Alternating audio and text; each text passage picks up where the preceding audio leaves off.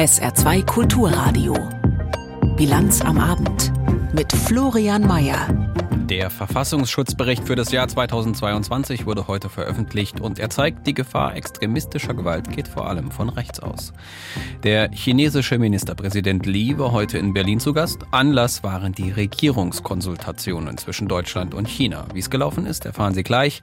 Und vor dem Oberverwaltungsgericht Saarlouis sind heute die ersten Klagen gegen den Anstieg des Grubenwassers verhandelt worden. Alles bis 18 Uhr in der Bilanz am Abend. Herzlich willkommen. Die rechtsextreme Szene in Deutschland wächst. Das geht aus dem heute vorgestellten Verfassungsschutzbericht für das vergangene Jahr hervor. Vorgestellt haben ihn Bundesinnenministerin Nancy Faeser von der SPD und der oberste Verfassungsschützer Thomas Haldenwang. Entsprechend den Ergebnissen des Berichts nach erklärte Ministerin Faeser dann auch, dass die größte extremistische Bedrohung für die Demokratie in diesem Land von der extremistischen Rechten ausgeht. Aus Berlin dazu Uli Haug. München vergangener Donnerstag. Zwei bayerische AfD-Landtagsabgeordnete haben nach Informationen des Bayerischen Rundfunks studentische Burschenschaften in den Landtag eingeladen. Unter den 50 Gästen Mitglieder der Identitären Bewegung und der Burschenschaft Danubia München. Beide Organisationen werden vom Bayerischen Verfassungsschutz als rechtsextremistisch eingestuft und beobachtet. Es ist ein aktuelles Beispiel dafür, dass es zwischen Teilen der AfD und Rechtsextremen offenbar keine Berührungsängste gibt. Verfassungsschutzpräsident Haldenwang untermauert das in seinem Jahresbericht mit Zahlen. Der Verfassungsschutz schätzt, dass von den 28.500 AfD-Mitgliedern etwa 10.200 extremistisches Potenzial haben. Und wir haben diese Einschätzungen eben auch führender AfD-Funktionäre zugrunde gelegt bei unseren Schätzungen sehr vorsichtig zugrunde gelegt, durchaus nochmal Abzüge gemacht von dieser Einschätzung, aber so kommt man dann eben auf diese Ergebnisse. AfD-Chef Kopalla spricht dagegen von einer pauschalen Zahl an Extremisten im Verfassungsschutzbericht. Die AfD prüfe, ob sie rechtlich dagegen vorgehen wird. Im ARD-Interview behauptete Kopalla zudem am Morgen, seine Partei sei dem Grundgesetz verpflichtet und rechtsextremistischen Tendenzen nachgegangen. Sämtliche Überschreitungen, die es mal in der Vergangenheit gegeben hat, und ich denke, da hat auch eine gewisse Disziplinierung bei uns stattgefunden, die sind wir auch nachgegangen und äh, haben wir natürlich auch bei uns geklärt innerhalb der Partei. Der Verfassungsschutz sieht in der AfD dagegen hinreichend große Bestrebungen, die sich gegen die freiheitliche Grundordnung richten. Außerdem sei zu beobachten, dass Teile der AfD sehr stark von Moskau beeinflusst sind und russische Narrative verbreiten. Seit dem russischen Angriffskrieg in der Ukraine beschäftigen den deutschen Inlandsgeheimdienst zunehmend staatliche Cyberangriffe und gezielte Desinformationskampagnen, um die Bevölkerung zu spalten. Künftig müsse man zunehmend auch mit Sabotage und aggressiven Spionageoperationen Russlands rechnen, befürchtet der Verfassungsschutzpräsident. China ist nach Ansicht der Geheimdienste aber mit Blick auf Wirtschafts- und Wissenschaftsspionage die größte Bedrohung für Deutschland. CDU-Fraktionschef Merz wirft der Bundesregierung deshalb auch zögerliches Handeln vor. Vor dem heutigen deutsch-chinesischen Regierungstreffen hätte es eine China-Strategie geben müssen. Die Bundesregierung wäre gut beraten, ihre Schlussfolgerungen aus den Beobachtungen der Nachrichtendienste, die wir haben, zu ziehen. Zentrales Fazit des Verfassungsschutzberichts 2022. Die Zahl der Extremisten und die Gewaltbereitschaft nimmt insgesamt zu. Dem größten Bereich Rechtsextremismus werden mittlerweile 38.800 Personen zugerechnet und auch die Zahl der rechtsextremistischen Straftaten ist weiter angestiegen. Die Zahl der Linksextremisten ist auf 36.500 Personen angestiegen, davon gilt etwa jeder vierte als gewaltorientiert. Kaum Entwarnung gibt es im Verfassungsschutzbericht auch im Bereich Islamismus und auch die Zahl der sogenannten Reichsbürger ist angestiegen. Insgesamt haben die Straftaten mit extremistischem Hintergrund im vergangenen Jahr einen Höchststand erreicht. Und dass der Verfassungsschutz vor Chinas Einflussnahme über verschiedenste Wege und Kanäle warnt, dürfte ja gerade heute nicht unbemerkt geblieben sein. Immerhin befindet sich der chinesische Ministerpräsident Li in Deutschland, wie wir gehört haben, aus Anlass der deutsch-chinesischen Regierungskonsultationen. Die gibt seit 2011 zwischen den beiden Ländern und fanden nun erstmals seit der Corona-Pandemie überhaupt wieder statt. Schon immer schwierige Gespräche in einem angespannten Verhältnis in einer aktuellen Situation, die die ganze Sache eigentlich noch komplizierter macht. Denn China, das sich gern nach außen hin normal gibt, nach innen aber eine kommunistische Diktatur betreibt, zeigt kein Interesse daran, eine Position gegen Russlands Angriffskrieg zu beziehen und rasselt immer noch sehr laut mit sehr großen Säbeln in Richtung des demokratischen Taiwans, das die Volksrepublik für sich beansprucht. Gleichzeitig ist die deutsche Wirtschaft vom Zugang zum chinesischen Markt abhängig. Wie gesagt, alles schwierige Gespräche. Alfred Schmidt fasst die Ergebnisse zusammen. Ein Besuch mit zahlreichen Besonderheiten geht zu Ende. Dazu gehörte auch, dass es zum Abschluss keine echte Pressekonferenz gab, denn Fragen der Presse waren nicht zugelassen. Das Kanzleramt nannte die Sache diplomatisch eine Pressebegegnung. Olaf Scholz und der chinesische Ministerpräsident Li Qiang betonten gleichlautend, wie wichtig beide Länder gegenseitig füreinander seien. Dass der Kanzler sein Statement fast wörtlich vom Sprechzettel abgelesen hat, ist selten und eine weitere Besonderheit. Dabei wirkten seine Worte sehr genau abgewogen, etwa bei einem der Kernanliegen des Treffens, dem Klimaschutz. Wir haben heute miteinander einen Klima- und Transformationsdialog vereinbart. Wir werden gemeinsam die Transformation beschleunigen, und zwar pragmatisch durch Dialog und konkrete Zusammenarbeit. Jede Tonne CO2, die wir einsparen, leistet einen Beitrag zur Begrenzung der Erderwärmung. Unser gemeinsames Ziel ist es, Industrieprozesse klimafreundlicher zu machen, die Energiewende zu beschleunigen, den Umstieg auf klimafreundliche Mobilität zu fördern und die Kreislaufwirtschaft zu stärken. Gemeinsam nachhaltig handeln, so das Motto der zweitägigen Konsultationen. Führende Köpfe aus der deutschen Wirtschaft waren rund um die Termine im Kanzleramt ebenfalls mit von der Partie. Rein politisch wurde der Kanzler bei seinem Abschlussstatement, als er von der Ukraine sprach. Ich habe erneut an die chinesische Regierung appelliert, in diesem Krieg noch stärker ihren Einfluss auf Russland geltend zu machen. Als ständiges Mitglied des äh, UN-Sicherheitsrates trägt China hier eine ganz besondere Aufgabe. Auch in der G20 sollten wir hier zusammenarbeiten. Da ist es wichtig, dass China weiter keine Waffen an den Aggressor Russland liefert. Dieser Ton passt zur Linie der Ampelregierung, die insgesamt mit etwas mehr Distanz zu China auftritt als ihre Vorgängerregierungen unter Angela Merkel. Schon gestern hatte der Kanzler beim Tag der Industrie betont, man wolle Risiken im Umgang mit China reduzieren, also für weniger Abhängigkeit von China sorgen. Doch dies bedeutet keine Entkopplung, so der Kanzler. Chinas Ministerpräsident Li Qiang wiederum schlug bei den Abschlussstatements einen Ton an, der voller freundlicher und entgegenkommender Worte war. Er bezeichnete Deutschland als Augenzeugen und Weggefährten bei der Öffnung Chinas, deren auslösende Reformen in diesem Jahr ihr 45. Jubiläum feierten. Während der Gespräche gestern und heute sei eine Fülle gegenseitiger Vereinbarungen geschlossen worden zu intensiverer Zusammenarbeit in Technik, Bildung und Wirtschaft.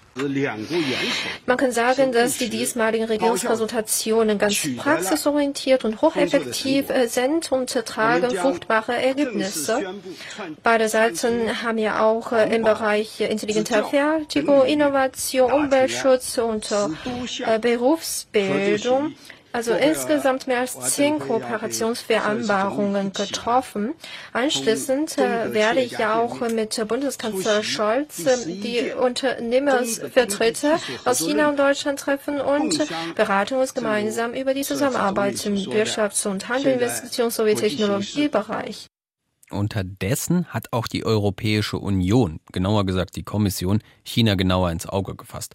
Und zwar, um die europäische Wirtschaft gegen den Global Player abzusichern. Ein entsprechendes, eine entsprechende Sicherheitsstrategie wurde heute vorgestellt. Das Ziel, weniger direkte Abhängigkeit von China, etwa bei Rohstoffen, von einer Abkopplung in Sachen Wirtschaft und Handel ist aber auch auf EU-Ebene nicht die Rede, denn auch hier gilt, den wichtigsten Handelspartner grenzt man nicht einfach so aus. Helga Schmidt. Wirtschaftspolitik und Sicherheitspolitik, das sind zwei Bereiche, die kaum noch zu trennen sind. Zu diesem Ergebnis kommt die EU-Kommission und will daraus Konsequenzen ziehen. Putin konnte Europa drohen und erpressen wegen der Abhängigkeit vom russischen Gas. Und spätestens seit der Corona-Krise ist das Risiko der Abhängigkeit von Medikamentenlieferungen aus China deutlich geworden.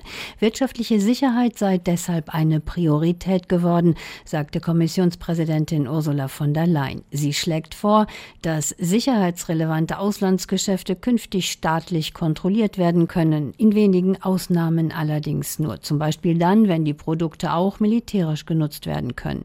In der Pressekonferenz wurde China zwar nicht ausdrücklich erwähnt, aber das Risiko einiger Teile des China-Geschäfts schwang immer mit. So sollen bei öffentlichen Ausschreibungen in der Europäischen Union künftig die Unternehmen ausgeschlossen werden können, die von ihrem Heimatstaat stark subventioniert werden. Und genau das wird vielen chinesischen Unternehmen vorgeworfen, die bisher vom freien Zugang zum europäischen Binnenmarkt profitierten, während europäische Unternehmen in China oft vor hohen Hürden stehen. In Sachsen-Anhalt zeigt man sich spätestens seit gestern in Feierlaune. In der Landeshauptstadt Magdeburg soll eine Chipfabrik des US-Herstellers Intel entstehen. Ein Werk, das eine der Grundlagen für die Industrien der Zukunft produziert. Computerchips. Mit 9,9 Milliarden Euro will nun auch die Bundesregierung die Ansiedlung fördern, denn seit der Corona-Pandemie herrscht ein regelrechter Kampf um die Chipherstellung im eigenen Land zwischen den großen Industrienationen.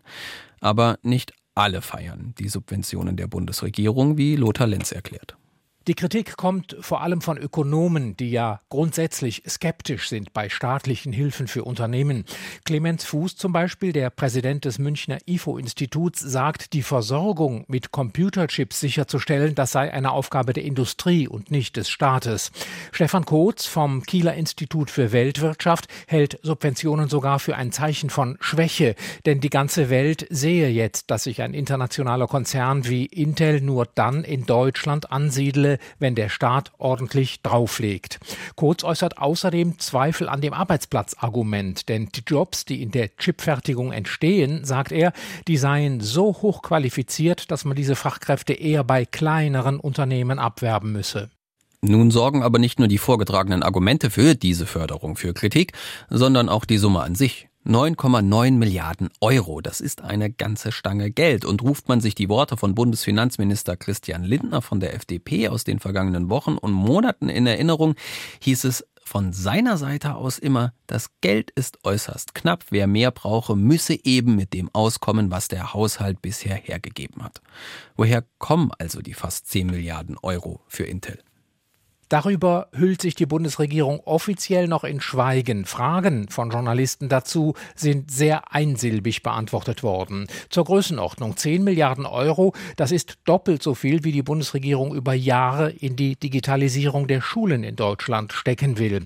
Das Geld für den Bau der Intel-Fabrik soll womöglich aus dem Klima- und Transformationsfonds der Bundesregierung kommen. Das ist ein Sondertopf, mit dem vor allem der Klimaschutz gefördert werden soll, zum Beispiel auch auch private Wärmepumpen. Dieser Fonds speist sich zum Teil aus Steuermitteln, aber auch aus dem Emissionshandel mit CO2-Zertifikaten dass die für so ziemlich alles wichtigen Computerchips auch in Deutschland hergestellt werden sollen, um im Notfall nicht vollständig abhängig zu sein vom internationalen Markt, das ist ja längst ein politisch gewolltes Ziel dieser Bundesregierung. Im Buhlen um die Hersteller sind im Westen daher längst auch die milliardenschweren Subventionsschlachten gestartet. Da liegt es ja jetzt nicht so fern zu vermuten, dass Intel um diesen Druck weiß und ihn dann auch entsprechend genutzt hat. Also unter Druck steht die Bundesregierung ohne Zweifel, denn das Gespenst von der Deindustrialisierung Deutschlands, das geht ja seit einiger Zeit um. Die Unternehmen beklagen immer wieder hohe Energiepreise und eine überbordende Bürokratie.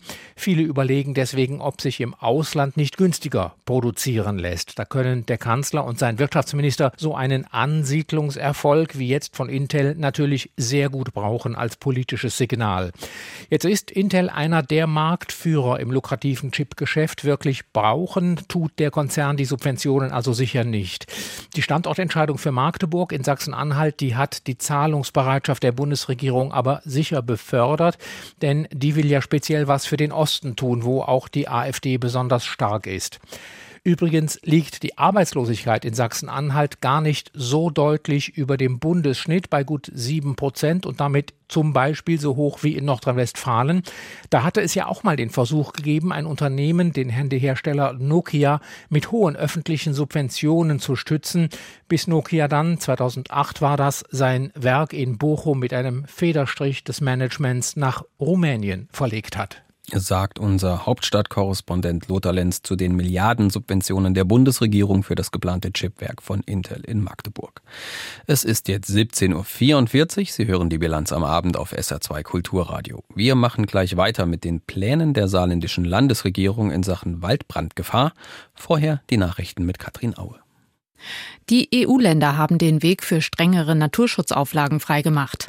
Die Umweltminister billigten in Luxemburg mehrheitlich einen Gesetzentwurf zur Wiederherstellung der Natur. Dieser sieht vor, dass bis 2030 in der EU 20 Prozent der Flächen und Meeresgebiete in einen natürlichen Zustand zurückgeführt werden müssen. Deutsche Landwirte kritisieren das Vorhaben, weil sie massive Umsatzeinbußen fürchten. Die Krankenhäuser fordern von der Bundesregierung eine schnelle zusätzliche Finanzspritze. Zur Begründung führte die Deutsche Krankenhausgesellschaft vor allem Kostensteigerungen durch die Inflation und Tarifsteigerungen an. Der AOK-Bundesverband widersprach unterdessen Befürchtungen von einer drohenden Insolvenzwelle bei Krankenhäusern. Die Politik habe in den letzten drei Jahren mit Corona und Energiehilfen von rund 24 Milliarden Euro bereits viel getan, um die Kliniken finanziell zu unterstützen. Die Krankenhäuser haben heute mit einem bundesweiten Aktionstag auf ihre Probleme aufmerksam gemacht. An einer zentralen Kundgebung in Berlin haben rund 500 Menschen teilgenommen. Im Saarland beteiligten sich unter anderem die SHG-Kliniken in Völklingen, Saarbrücken und Merzig sowie die Caritas-Klinik in Saarbrücken. Bei dem Brand im Europapark Rust ist ein Millionenschaden entstanden. Wie die Betreiber heute mitteilten, muss eine große Halle wieder aufgebaut werden. Außerdem seien zwei Fahrgeschäfte betroffen. Das Feuer war gestern Nachmittag in einem Technikraum ausgebrochen. Zu dem Zeitpunkt waren rund 25.000 Besucher in dem Freizeitpark. Ursache war wahrscheinlich ein technischer Defekt.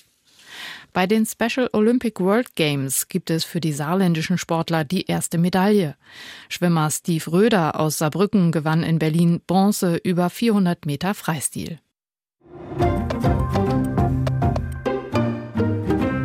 Wir kommen ins Saarland.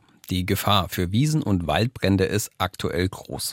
In den Worten des deutschen Wetterdienstes klingt das so, hohe Gefahr, dass Wiesen brennen und mittlere Gefahr in Sachen Waldbrand. Bisher gab es im Saarland nur einen kleineren Brand bei Lauterbach am vergangenen Wochenende. Mehrere tausend Quadratmeter hatten gebrannt, waren aber zügig unter Kontrolle. Doch die Sorge ist weiterhin groß, dass weitere, vielleicht auch größere Brände folgen könnten. Die Landesregierung hat deshalb heute für die Feuerwehren sogenannte Waldbrandfunktionskarten vorgestellt. Politikreporter Janik Böffel weiß mehr. Wie schnell aus einem kleineren Waldbrand ein großer werden kann, war ja erst vor wenigen Tagen nahe Pirmasens zu sehen. Rund sechs Hektar, also 60.000 Quadratmeter Wald hatten dort gebrannt. 200 Feuerwehrleute waren im Einsatz, um ihn zu löschen. Und dieser Sommer ist noch jung, kalendarisch hat er noch nicht mal angefangen. Und trotzdem, die Waldbrandgefahr, sie ist in diesem Jahr schon deutlich früher auf hohem Niveau, erklärt Umweltministerin Petra Berg. Es ist tatsächlich so, gerade in diesem Jahr konnten wir erleben, dass wir ein sehr regenreiches Frühjahr hatten. Und dann schloss sich direkt eine Trockenheit an, die führten dazu, dass die Böden in stärkerem Maße austrockneten. Insofern haben wir sehr früh bereits eine erhöhte Waldbrandgefahr. Diese Trockenheit, sie ist nicht neu. Letztes Jahr war das Saarland das trockenste Bundesland. Waldbrände sind längst keine Ausnahme mehr, sondern fast schon die Regel, erklärt der für die Feuerwehren zuständige Innenminister Reinhold Joost. Wir haben mit Blick auf Vegetationsbrände, Wiesen, Feld und Waldbrände eine Tendenz deutlich nach oben in den letzten Jahren von 169 auf im letzten Jahr 372 Fälle. Damit die Feuerwehren künftig besser reagieren können, haben Berg und Joost nun sogenannte Waldbrandfunktionskarten vorgelegt. Die sollen der Feuerwehr im Brandfall alle wichtigen Informationen liefern, erklärt die Umweltministerin. Sie enthält für die saarländischen Einsatzkräfte sehr relevante Informationen, beispielsweise zur Befahrbarkeit von Waldwegen und sie ist kompatibel mit den in den anderen Bundesländern veröffentlichten Karten. Das Saarland ist das achte Bundesland, das solche Waldbrandeinsatzkarten jetzt einführt. Dabei soll es dann auf die Schnelle in einer Übersichtskarte alle nötigen Informationen zum Brandort geben. Von der Frage, ob auch schweres Gerät den Ort erreichen kann, über die Art des Waldes, also Laubwald oder schneller entzündlicher Nadelwald, bis hin zum Standort von Windrädern, aber auch von Rettungspunkten.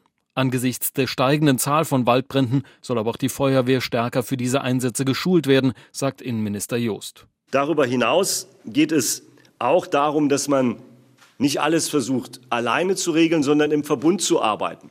Und dass die entsprechende Brandbekämpfung dann oftmals auch gemeinde- oder kreisübergreifend läuft. Doch alle Hoffnungen auf Fortschritte in der Brandbekämpfung zum Trotz sind die eigentlich nur der zweite, eigentlich zu späte Schritt. Denn im Kern müsse es doch darum gehen, Brände zu verhindern, und dazu reichten wenige ganz simple Verhaltensregeln, betont Berg. Dazu gehört es, dass man im Wald nicht raucht, dass man im Wald kein offenes Feuer macht, dass man Grillplätze dort benutzt, wo sie angelegt sind. Es gehört aber auch zum vorbeugenden Brandschutz, dass Autos nicht auf Wiesenflächen abgestellt werden, denn durch die Überhitzung des Motors kann es auch zu Flächenbränden im Offenland kommen. Denn es mag eine Binsenweisheit sein, der am leichtesten zu löschende Waldbrand ist immer noch der, der gar nicht erst aufflammt.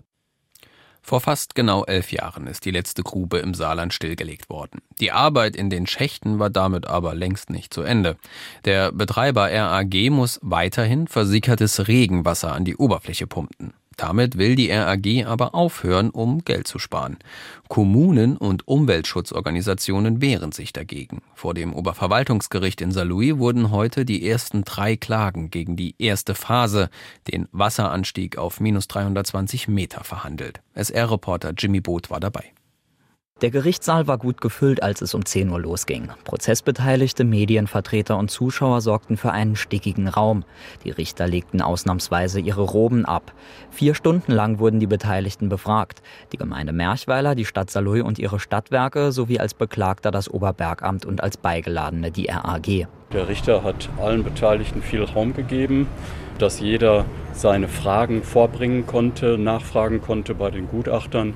Die Gutachter haben sich nach meiner Auffassung sehr gut, sehr sachlich und sehr verständlich positioniert. Sagt Werner Grigo von der RAG. Deutlich wurde, die Kläger befürchten, dass durch den Wasseranstieg das Trink- und Oberflächenwasser verunreinigt werden könnte. Auch könnte es zu Erschütterungen und dadurch zu Schäden an öffentlichen Einrichtungen oder Denkmälern kommen. Außerdem sehen sie formale Fehler bei der Genehmigung. Das Oberbergamt und vor allem die RAG zweifeln allerdings am Klagerecht der Kommunen und beziehen sich auf ein Urteil des Bundesverwaltungsgerichts aus dem vergangenen Jahr. Zudem sehen sie die Befürchtungen der Kommunen und Stadtwerke Saarlouis als unbegründet an.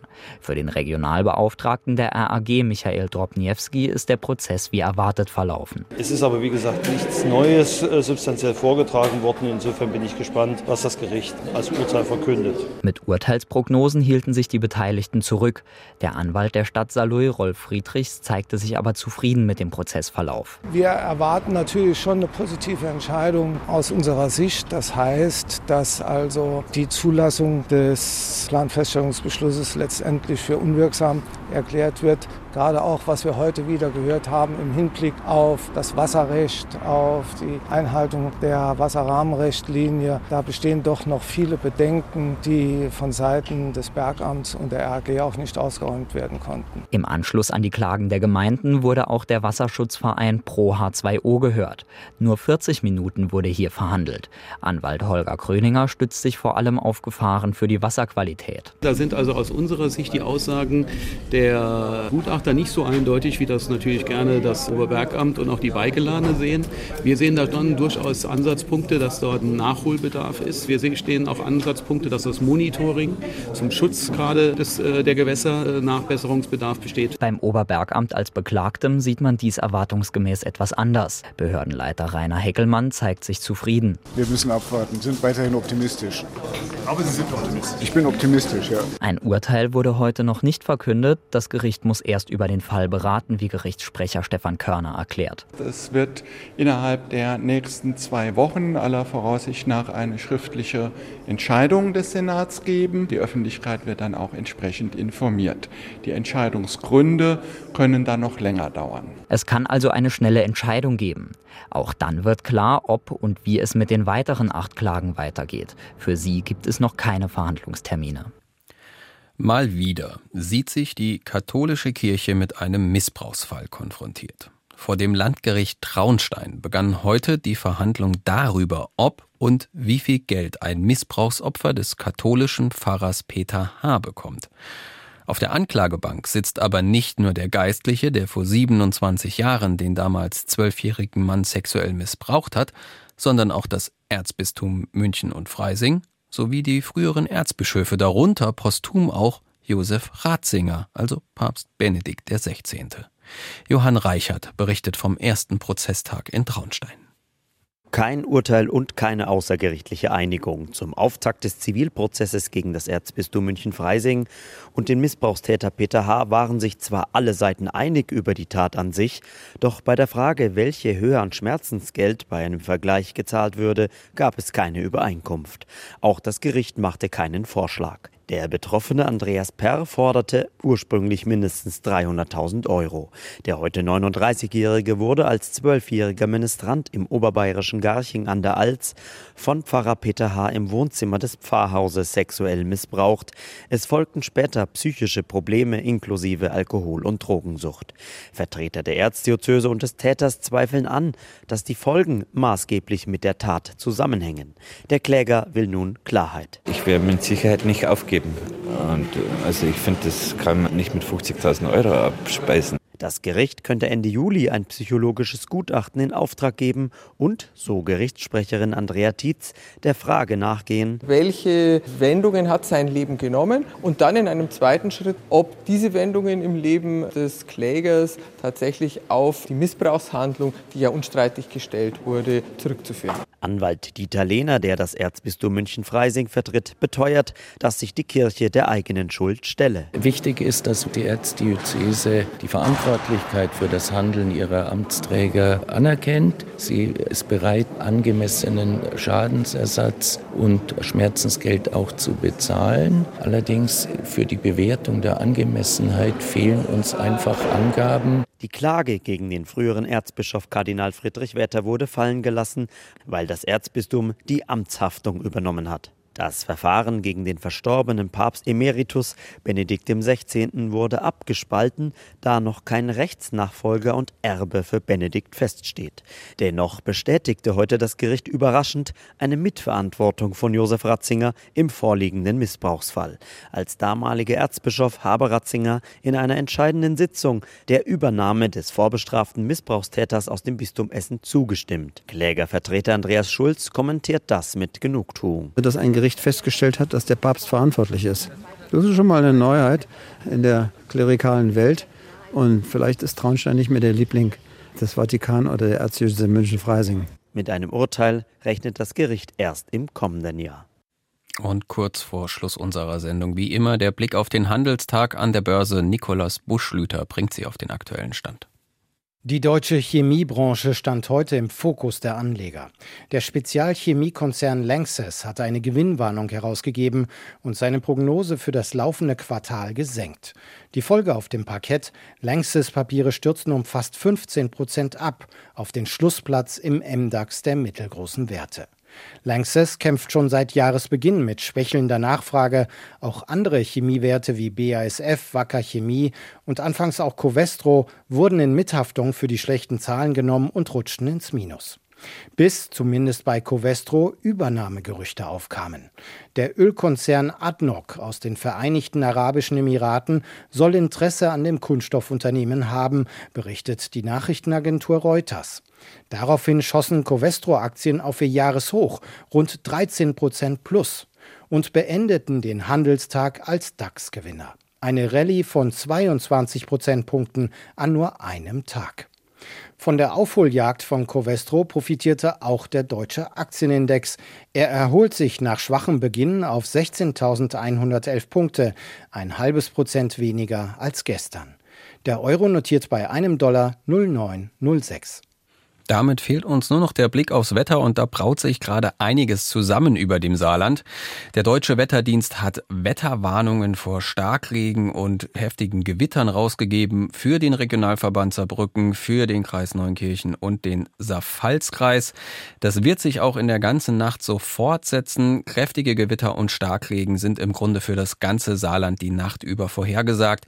Die Tiefstemperaturen reichen dann von 19 bis 16 Grad. Am Mittwoch soll soll es zunächst wieder sonnig losgehen. Dann wird es leicht bewölkt. Es soll den Tag über aber trocken bleiben. Erst zum Nachmittag hin werden die Quellwolken dann wieder zahlreicher und in der Nacht kündigen sich erneut Schauer oder Gewitter an, die dann lokal auch wesentlich kräftiger ausfallen können. Den Tag über wird es aber wieder schwülwarm, 25 bis 29 Grad. Die weiteren Aussichten der Donnerstag ein Mix aus Sonne und Wolken und da mischen sich dann auch Schauer und Gewitter schon in den Tag rein. Auch das kann wieder zu Starkregen führen bei 22 bis 26 Grad und im Grunde setzt sich der Freitag dann sofort, nur dass die Schauer und die Gewitter sogar bis in den Vormittag reichen. Es gegen Abend dann aber wieder trockener werden kann bei 23 bis 27 Grad. Das war die Bilanz am Abend mit Florian Mayer. Hier übernimmt Gabi Savasch und bringt sie mit der passenden Musik durch den Dienstagabend. Dabei viel Vergnügen. Tschüss.